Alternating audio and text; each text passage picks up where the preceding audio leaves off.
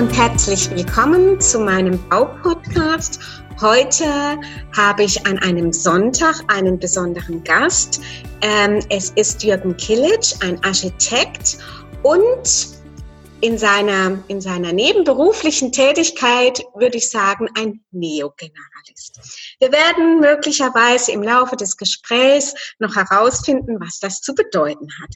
Hallo und guten Morgen, Jürgen. Guten Morgen, Heike. Schön, dass du an einem Sonntag die Zeit findest, mit mir in einem Sonntagstalk sozusagen zu sprechen.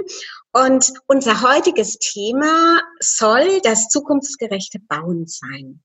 Also welche Anforderungskriterien äh, das Wohnen in der Zukunft hat. Du hast momentan ein aktuelles Projekt, wo genau diese Anforderungskriterien umgesetzt werden und hol uns da einfach oder geh da einfach mal mit uns rein und erzähl uns von diesem Projekt, auf was habt ihr da besonders Wert gelegt, wie hat sich das Ganze entwickelt. Ja, ich überlasse dir jetzt einfach mal das Wort. Ja, dazu ist natürlich viel zu sagen. Es ist ähm, vieles zu beachten. Zukunftsgerechtes Bauen, das ist schnell dahergesagt, aber im Endeffekt mit vielen Details verbunden und Überlegungen. Ähm, das Ganze beginnt mit der Überlegung des Bauherrn, des Investors, einen Neubau zu errichten, ein Neubau, der für viele Jahre ähm, Bestand haben wird, auch unsere Nachfahren noch beschäftigen wird und der für seine Zeit sprechen soll. Das heißt also, man soll irgendwann erkennen, äh, wann ist er ungefähr errichtet worden, mit welchem Ziel, Sinn und Zweck. Ähm, zukunftsgerechtes Bauen steht heute auf unserer Agenda, bedeutet eigentlich nichts anderes, wie dass das dieses Gebäude, was wir heute errichten, planen und bauen, auch noch in 20, 30, 40 Jahren seine Berechtigung haben soll. Berechtigung dahingehend, dass es den Anforderungen des Alltags auch dann hoffentlich in Anführungszeichen genügt. Das ist das Planungsziel. Es ist auch wieder leicht gesagt, aber gar nicht so einfach umzusetzen. Ich glaube, gerade weil sich ja so vieles ganz schnell heute in unserer Welt verändert, ist es schon ein sehr großes Ziel, ähm, zukunftsgerecht für 30, 40 Jahren zu bauen, weil wir wissen ja heute gar nicht, was für Techniken uns noch begegnen, ob dann zum Beispiel, ich denke jetzt gerade auch an Smart, Smart Home oder KI, wie auch immer, Robotik, wie, wie in 30, 40 Jahren vielleicht die Wohnhäuser ähm, ausschauen. Was, auf was hast du oder was, auf was wirst du bei diesem Bau besonders ähm, achten oder auf was hast du besonders geachtet? Also ich stimme dir völlig zu. Wir können heute schlecht voraussagen, was in 30, 40 Jahren äh, gebraucht wird. Ähm, allerdings müssen wir mal zurückdenken. Viele Gebäude, die wir heute noch haben, sind aus dem Jahr 1900, 1910. Auch die haben noch Bestand, werden bewohnt. Also ist das, es ist zwar ein langer Zeitraum, aber auch doch wieder nicht so lang. Ja. Ähm, gut, auf was achten wir? Wenn wir über Smart Home sprechen, denkt jeder gleich an die Vernetzung innerhalb des Gebäudes, an Vereinfachung, Erleichterungen für den Alltag. Ähm, die Technologie, die wir heute haben, ähm, Netzwerktechnik, Internet, über KI, das äh, spreche ich danach an, also ähm, Netzwerktechnik, das sind diese, ja, die Ziele, die sich aufdrängen, dass wir die natürlich in den Neubau integrieren, was ja eigentlich auch weniger ein Problem ist. Ähm, eine Vernetzung innerhalb des Gebäudes dahingehend, dass ähm, wir kennen das von Kühlschränken, man spricht über Kühlschränke, äh, Fernseher sind sowieso schon im Netz eingebunden, das ist ja schon State of the Art. Aber man könnte sich vorstellen, dass auch noch andere Geräte, die Waschmaschine, Trockner, ähm, Radios über WLAN, das kennt man ja schon, eingebunden werden. Man könnte aber auch, äh, was angedacht ist, Klingelanlagen, ähm, Alarmanlagen, all diese Dinge mit einplanen. Das ist auch hier vorgesehen. Das heißt also, wir werden auf jeden Fall das Haus dahingehend vernetzen, was wir heute schon kennen. Ja. Ähm, was, Aber ähm, ihr werdet ähm, sicherlich nicht auf WLAN gehen, sondern eine ganz klassische LAN-Kabelung ja, vornehmen, damit genau. auch eine gewisse Stabilität des Netzwerkes ähm, gegeben ist. Das ist richtig. Also ein WLAN-Signal halte ich für wenig hilfreich, ähm, ist sehr störanfällig. Äh, die Netze ändern sich. Wir hatten 2,4 Gigahertz, jetzt sind wir 5 Gigahertz. Das heißt also auch hier ist ja Bewegung drin und Weiterentwicklung. Ich halte es nicht für sinnvoll, sich diesen Entwicklungen nachzuhecheln, sondern eine stabile LAN-Verbindung innerhalb des Gebäudes, also eine Vertratung innerhalb des Hauses, eine Festvertratung bevorzuge ich nach wie vor, weil ich ein stabiles Signal anlegen habe. Ähm, hier stellt sich eher die Frage, ob die Technologie, die wir heute einbauen, auch noch in 30 Jahren zu nutzen ist an Kabel, die wir verbauen. Ja. Also jedes äh, jede, jedes Gebäude, jedes, jede Wohnung, jedes Zimmer soll hier fest verkabelt sein, so dass es möglich ist, innerhalb diesen Räumen anzudocken, egal was da kommt. Das ist das große Ziel, was auch umgesetzt wird. Das ist auch der, mhm. der Wunsch des Investors. Also dem wird definitiv so Rechnung getragen. Ähm, KI, Robotik, was du angesprochen hast, das ist natürlich noch ein ganz weiter äh, Punkt.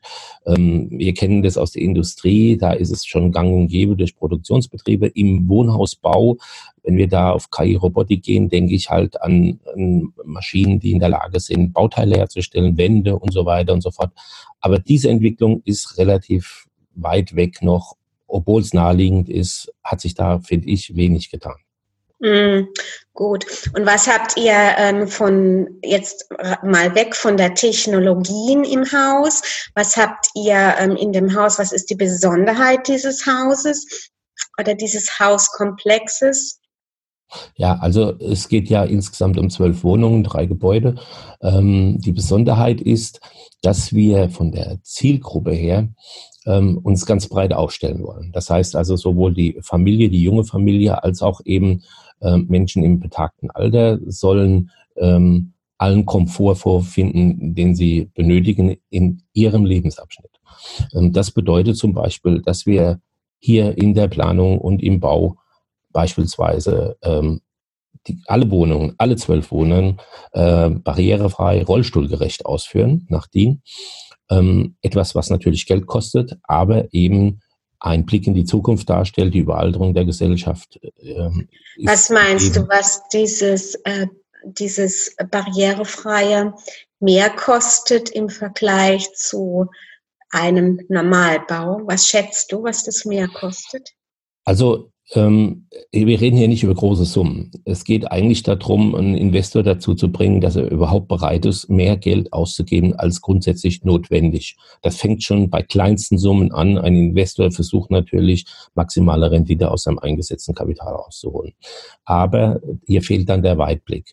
Wenn wir über Mehrkosten sprechen, ähm, basiert das in der Regel auf ähm, die Sanitäranlagen, sprich auf die Bäder. Wir brauchen hier äh, ähm, Toiletten, Waschbecken unterfahrbar. Wir brauchen mhm. entsprechende Duschen, Duschsitze, aber auch äh, Installationen wie Lichtschalter, die müssen tiefer gesetzt werden. Also es gibt hier verschiedene Installationen. Wenn man das über Kosten greift, äh, über Kosten spricht, ähm, redet man vielleicht pro Wohnung um Mehrkosten für diese Geschichten vielleicht von 10.000, 15.000 Euro. Das ist ja nicht so viel eigentlich.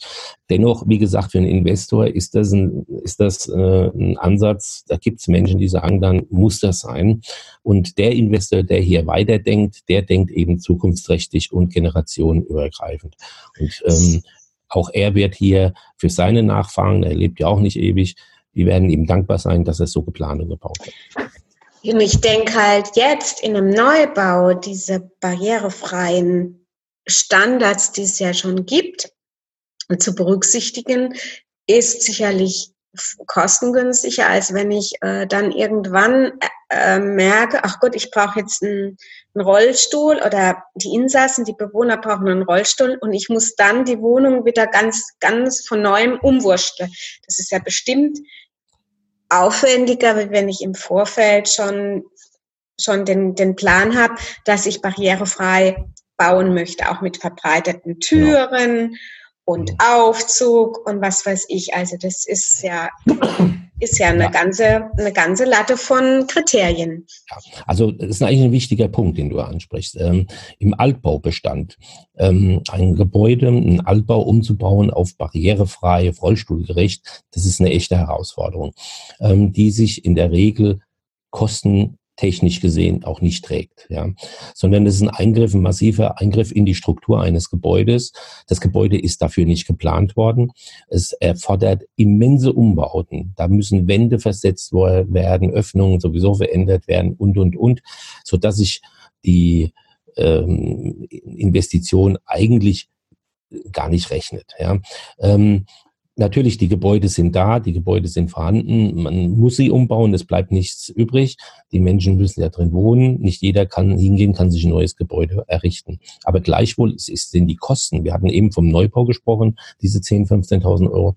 Wenn ich das aber, Stand 2019, wenn ich das natürlich jetzt auf den Altbau übertrage, dann komme ich auf Summen von 50, 70, 100.000 Euro. Also das heißt also hier stellt sich sofort die Frage, auch wenn der energetische Standard noch angesprochen wird, was die NF mhm. heutzutage verlangt, dass ich schneller beim Abriss bin als beim Umbau. Mhm. Das heißt also, der, das Gebäude verliert seinen Bestandschutz äh, eigentlich dahingehend, weil es völlig unwirtschaftlich ist, ein Gebäude umzubauen. Ähm, also die Komponente des Abriss hat enorm zugenommen in den heutigen Tagen im Vergleich zu den letzten zehn Jahren. Nur hat es dann beim Abriss immer den Nachteil, dass man auf gewisse Bestandsschutzen städtebaulich beim ähm, Bauamt verzichtet. Ne? Das ist dann das andere Thema. Ja, das ist schon richtig. Das ist richtig. Da also, müsste sich auch meines Erachtens beim Bauamt was tun, um um diese Entwicklungen äh, proaktiv zu unterstützen. Ja? Also die Entwicklungen, dass die Menschen bereit sind, in Barriere frei oder ja, barrierefreie Bauten zu investieren. Und der Grund, warum man abreißt, der müsste eigentlich viel stärker hinterfragt werden. Ja, das ist natürlich auch eine Generationenfrage. Die Menschen, äh, die heute 80, 90 Jahre alt sind, die haben noch den Krieg erlebt. Ja?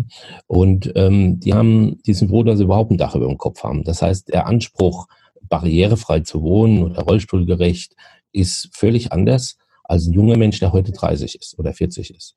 Das heißt also, der hat ähm, diese, diese Ausnahmezeiten ja nicht erlebt. Insofern hat er ganz andere Vorstellungen. Hier gibt es also unterschiedliche Ansätze. Aber dieser Generationenwechsel wird ja eintreten. Wir brauchen da vielleicht noch 10, 20 Jahre. Dann haben wir nur noch äh, äh, Babyboomers und Co.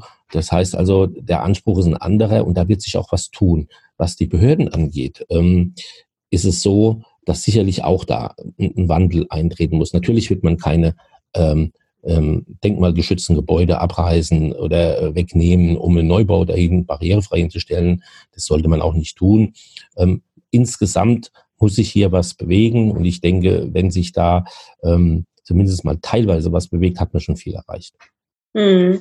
Und ich denke, dass auch man nicht unbedingt die Barrierefreiheit ans Alter koppeln darf. Es gibt Menschen, die heute mit 20, 30, mit schon vielleicht auch äh, von Geburt an äh, Bewegungseinschränkungen haben, die muss man ja auch mit auf die Reise nehmen, auf die Wohnqualität irgendwie. Und ähm, das darf man nicht vergessen. Ja, wir denken immer, barrierefrei ist ans Alter gekoppelt, aber ist es im ja. Grunde gar nicht. Ja, völlig richtig, was du sagst. Völlig richtig, wird leicht übergangen. Habe ich auch gerade eben getan. Es ist so, dass wir das natürlich in allen, in allen Altersschichten haben, äh, dass die Barriere- und Rollstuhlfreiheit gebraucht wird. Also insofern dieser Ansatz, diese zwölf Wohnungen, alle so zu bauen, zielt darauf, alle äh, Altersklassen abzudecken. Es geht nicht darum, nur für den älteren Menschen zu bauen, sondern es geht darum, ähm, einfach Wohnungen äh, so auszugestalten, zu planen und zu bauen, dass jede Lebenssituation sie gerecht werden. Das ist der Punkt eigentlich. Ja. Und mhm. darüber hinaus auch noch in den nächsten Jahren, 10, 20, 30, 50 Jahren ihre Funktion noch erfüllen. Ja. Das ist eigentlich der, der, dieser gesamtheitliche Ansatz, der dahinter steckt. Ja, genau, der gesamtheitliche, der ganzheitliche Ansatz. Ich glaube, das ist ein gutes Stichwort, um jetzt Jetzt ist es an der Zeit, mal aufzuklären, was hat es eigentlich mit dem Neogeneralist zu tun? Vielleicht kannst du da nochmals ähm, kurz erläutern, wie du dich siehst und letztendlich kann ich dich kann ich dich darin nur bestätigen, dass du ja sehr neogeneralistisch in deinem Denken, Handeln unterwegs bist. Naja, das ist ein schöner Begriff, Neogeneralist. also ist keine Erfindung von mir, den habe ich auch geklaut, wie man so schön sagt, im Begriff, aber ich fand den großartig, ja. ja. Ähm, weil Neogeneralisten, was soll man darunter verstehen? Es ist eben so, ähm, dass wenn man ein Gebäude, jetzt in meinem Beruf, wenn man ein Gebäude plant, plant man es ja nicht für sich selbst, sondern für eine ganze für Generationen plant man es ja eigentlich. Und ähm, ein Neogeneralist muss in allen Bereichen zu Hause sein. Das heißt also, ähm, er muss nicht nur das Bauliche verstehen, er versteht auch die Bedürfnisse des Menschen, ähm, die Probleme des Lebens. Ähm, hier kommt alles zusammen, was letztendlich Grundlage dessen ist, was ein guter Entwurf oder ein, ein funktionierendes, nachhaltiges Gebäude ausmacht. Es bedeutet, über den Tellerrand gucken zu können, ähm, auch in anderen Bereichen sich einzuarbeiten, ähm, um alles, diese Grundlage, die alle Bereiche bringen, zusammenzuführen, letztendlich zu einem einheitlichen Entwurf, der eben möglichst alles abdeckt oder zumindest mal der Ansatz da ist, allem gerecht zu werden. Dass man nicht alles schafft, ist auch klar, aber alleine schon, ähm, dass man sich bemüht hat und versucht hat, wir haben, man hat ja auch noch Baurecht und andere Dinge noch, die da eingebaut werden müssen. Also man ist Jurist, man ist Psychologe, man ist irgendwie in allen Bereichen zu Hause. Und deswegen dieser Begriff Neogeneralist. Wir müssen ganzheitlich denken, langfristig denken, wir müssen an heute ist Klimaaktivitäten ein ganz großes Thema. Ähm, das muss alles eingebunden werden und beachtet werden und bestmöglich verarbeitet werden. Und dann ist das Ergebnis gut. Ja, aber das geht nicht von heute auf morgen. Und da finde ich, ist die Zeitschiene eine ganz, ganz wichtige Schiene. Ähm, also ich kann einen Bau und auch den Bau, den du jetzt machst, nicht von sage ich mal, innerhalb von zwei Monaten entwickeln und dann geht gleich der Bau startlos. Das funktioniert nicht. Also ich finde, äh, eine Idee, äh, ein Zusammensein mit, mit seinen Kunden, das muss auch über eine zeitliche Schiene reifen. Und dazu haben die meisten Kunden auch gar keine Geduld, auch nicht die Architekten oder die Berater schlechthin. Aber ich glaube, das ist auch dein USP, den du äh, hast. Du nimmst dir die Zeit und äh, du hast auch die Fähigkeit, mit den Menschen, ähm, wo die Chemie dann auch stimmt, die mitzunehmen und auch ein gutes Ergebnis dann am Schluss zu erzielen. Genau, also eine eigentliche Grundlage von allem ist, dass die Chemie stimmt. Wenn man ähm, erstmal sich mit dem Kunden zusammentrifft, ähm, steht nicht das Plan im Vordergrund. Hier geht es darum, sich gegenseitig zu erfassen, ein Verständnis zu bekommen, ähm, welche Ziele hat er, der Kunde. Und der Kunde muss andererseits verstehen, mit wem habe ich es eigentlich zu tun, was hat er für Ideale und Ziele. Ähm, denn ich bin ja nicht nur der Handlanger eines Kunden, sondern letztendlich will ich auch prägen und mitgestalten. Und ähm, der Kunde ähm, muss bereit sein, eine Planung für eine Wohnanlage oder auch ein Haus, ein Einfamilienhaus, das spielt eigentlich keine Rolle, Zeit mitzubringen. Denn nur wenn man sich die Zeit nimmt, den Kunden erfasst, ähm, sich mit ihm unterhält, kann man verstehen, äh, welche Ziele er verfolgt im Leben, welche Ideale er hat und ähm, er möchte sich ja in dem Gebäude wiederfinden zum Schluss, wenn es da steht. Und das ist eine sehr, sehr langwierige Angelegenheit. Das kann schon mal ein halbes, dreiviertel Jahr dauern, bis man hier äh, durch ist und eine Ebene hat und, und das gegenseitige Verständnis hat. Und dann kommt der Entwurf von ganz alleine. Das heißt also, wenn man sich erfasst hat als Mensch, ist man auch in der Lage, für diesen Menschen das zu planen, was er eigentlich braucht. Und das ist eine Voraussetzung, das hat nichts mit äh, stupidem Entwerfen zu tun oder Anordnung von Räumen oder sonst irgendwas, sondern es geht ums Erfassen des Menschen. Und ähm, das ist die Grundlage. Und da muss ein Kunde bereit sein dafür, ähm, hier ja Zeit zu opfern. Dafür erhält er aber auch, finde ich, ein sehr gutes Ergebnis, das vieles berücksichtigt, was man in der Kürze der Zeit, was normal ist, überhaupt nie erreichen kann. Ja, und ich denke halt auch Bauen, es ist ja ein Abenteuer letztendlich, aber Bauen ist auch geknüpft an die Lebenssituation und ist auch eine Entwicklungsreise. Und ähm, wenn der Kunde dann ähm, durch, das, durch die Zusammenkunft mit dir beispielsweise auch erfährt, ähm, wo er künftig oder wie er auch im Leben aufgestellt ist, hat es ja auch einen persönlichen Mehrwert für ihn. Und das alles en passant, so nebenbei. Ja, so soll es ja sein. Das ist ja, das Ziel. So soll es sein. Genau, soll das ist der Wunsch. Aber das bedeutet, dass sich beide Parteien, auch der Bauherr selbst, ähm, muss sich mitnehmen lassen auf eine Reise. Ja. ja genau. Es ist eine Reise im Endeffekt, dass beide hier ähm, machen und ähm, der Planer nimmt ihn mit und er ist aber auch nicht allwissend, sondern er muss hinhören, er muss äh, mit aufnehmen, was der Kunde sagt und ähm, muss dann sein eigene seinen eigenen Ansatz einbringen. Wie gesagt, das ist ein gemeinschaftliches Werk. Der Kunde ist nicht nur Auftraggeber und der, der es bezahlt, sondern er arbeitet aktiv mit, mhm. indem er sich öffnet und seine Vorstellung und Wissen und Bedenken und alles, was dazugehört, vermittelt. Das ist ganz wesentlich, ist das. Und nur so kann ein gesamtes Ergebnis, ein gutes Ergebnis entstehen. Und das ist auch die Vergangenheit hat das gezeigt, dass das funktioniert.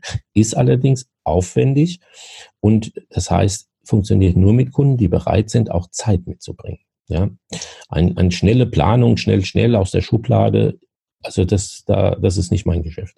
Ja, genau. Äh, das ist ein, meines Erachtens auch ein schönes Schlusswort.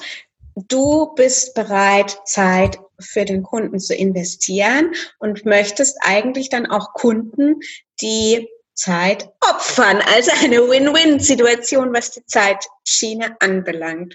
Ja. Und ähm, ja, ich kann es selbst auch nur bestätigen, mit Jürgen Kilic äh, als Architekt zu planen, zu bauen, ist ein schönes Abenteuer, auf, auf das man sich einlassen kann. Und hast du vielleicht noch ergänzend irgendetwas, Jürgen, was du noch loswerden möchtest oder Ach, ich würde einfach mal so sagen, ich habe jetzt keinen spezieller Punkt, aber seien Sie mutig, lassen Sie sich darauf ein, an die Hand nehmen und führen lassen. Das ist ein ganz wichtiger Punkt. Und wenn Ihr Gegenüber das auch kann, dann ist das der Erfolg garantiert. Das Bauen an sich ist problemlos heutzutage. Das ist, äh, es ist nichts Besonderes mehr, ein Haus zu bauen. Das Problem ist nur, wie man da hinkommt. Das ist der Punkt. Und dass man Firmen hat, mit denen man genauso arbeiten kann. Das heißt, dass auch hier die Verbindung da ist, dass die Firmen das große Ziel haben, hier etwas zu errichten, was für Jahre so stehen kann und soll und das fehlerfrei sein wird. Ähm, also auch hier ist es wichtig, dass man Baupartner hat, die ähnlich denken. Nur so funktioniert es. Hm, der verlängerte Arm, ja genau. der verlängerte Arm der Planungsachse darstellt. Ja, wunderbar, Jürgen. Vielen, vielen Dank für deine Eindrücke zum zukunftsgerechten Bauen, zum neogeneralistischen Vorgehen, zum ganzheitlichen Denken und für eine spannende Baureise. Vielen Dank, Jürgen, für deine Zeit. Ich wünsche dir noch einen schönen Sonntag und auch an meine Zuhörer oder an unsere Zuhörer alles Liebe und Gute. Ich bedanke mich auch, Heike. Ja, bis dann. Tschüss. Tschüss.